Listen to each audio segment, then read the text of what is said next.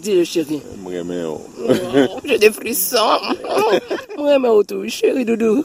Dorothy et Camille, tous deux nés au Québec de parents nés en Haïti, aiment parsemer leur conversation de mots créoles.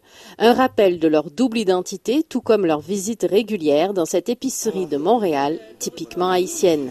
On est devant le marché Milo sur Jarry, coin Saint-Hubert, Montréal. C'est une place euh, mythique. euh. Je vais prendre pour mon fils pâté à la morue, pâté au bœuf. Ça, j'aime. Moi, je vais juste prendre un, un- un plat de griot. Et tu, tu prends quoi? Les Haïtiens de Montréal et du Québec ne vivent pas en vase clos. Ils s'imprègnent aussi de la culture québécoise.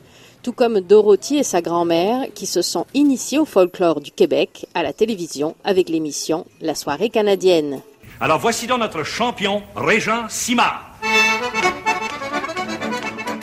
Je dansais avec ma grand-mère et euh, on aimait ça, ce, cette euh, rythmique là avec la cuillère, là quand il frappait les cuillères, donc ça nous donnait un petit, un petit rire. Ah oui, ah oui, ma petite pétonne, ah oui, ah oui, ma petite pétonne, tu sais.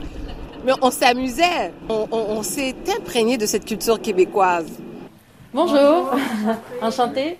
Arrivé chez Mémoire d'Encrier, la maison d'édition fondée par Rodney Saint-Éloi en 2003. Est-ce que vous voudriez prendre un café? On refuse pas un café de mémoire. Un lieu de rencontre et de métissage entre des auteurs haïtiens, africains, antillais, mais aussi amérindiens du Québec. Sous l'impulsion de cet éditeur, né au sud d'Haïti, des poètes et des romanciers des Premières Nations ont pu accéder à la notoriété. Rodney Saint-Éloi raconte comment il en est arrivé à nouer un lien de confiance avec ce peuple écorché, dont une partie vit dans des réserves pour Amérindiens, à l'écart du reste du Québec. quand je suis arrivé ici, et puis je pense qu'instinctivement, comme l'animal cherche un point d'eau, et peut-être que le point d'eau pour moi c'était en fait ce qu'ils appellent les réserves. On connaît la misère, on connaît le, le rejet, on connaît l'injustice, on connaît le racisme, on connaît tout ça.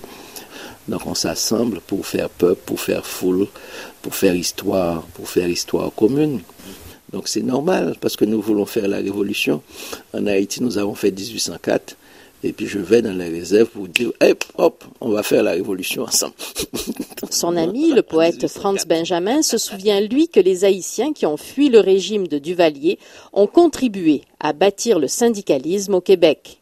Dans les années 70, par exemple, après l'arrivée des intellectuels, il y a eu aussi l'arrivée de beaucoup de délégués syndicaux, de personnes qui étaient des militants du syndicat. Et ces personnes-là ont amené eh, justement cette vision. Ils ont intégré la FTQ, la CSN, etc., comme syndicalistes. Aujourd'hui député du Parti libéral du Québec, Franz Benjamin bâtit des ponts entre sa communauté d'origine et celle d'accueil. Forte de ses 200 000 membres à Montréal, cette diaspora séduit même des Québécois sans lien de sang avec Haïti. Eux qui intègrent désormais sa musique, son langage, ses plats typiques à la culture d'ici. Pascal Guéricola, Montréal, RFI.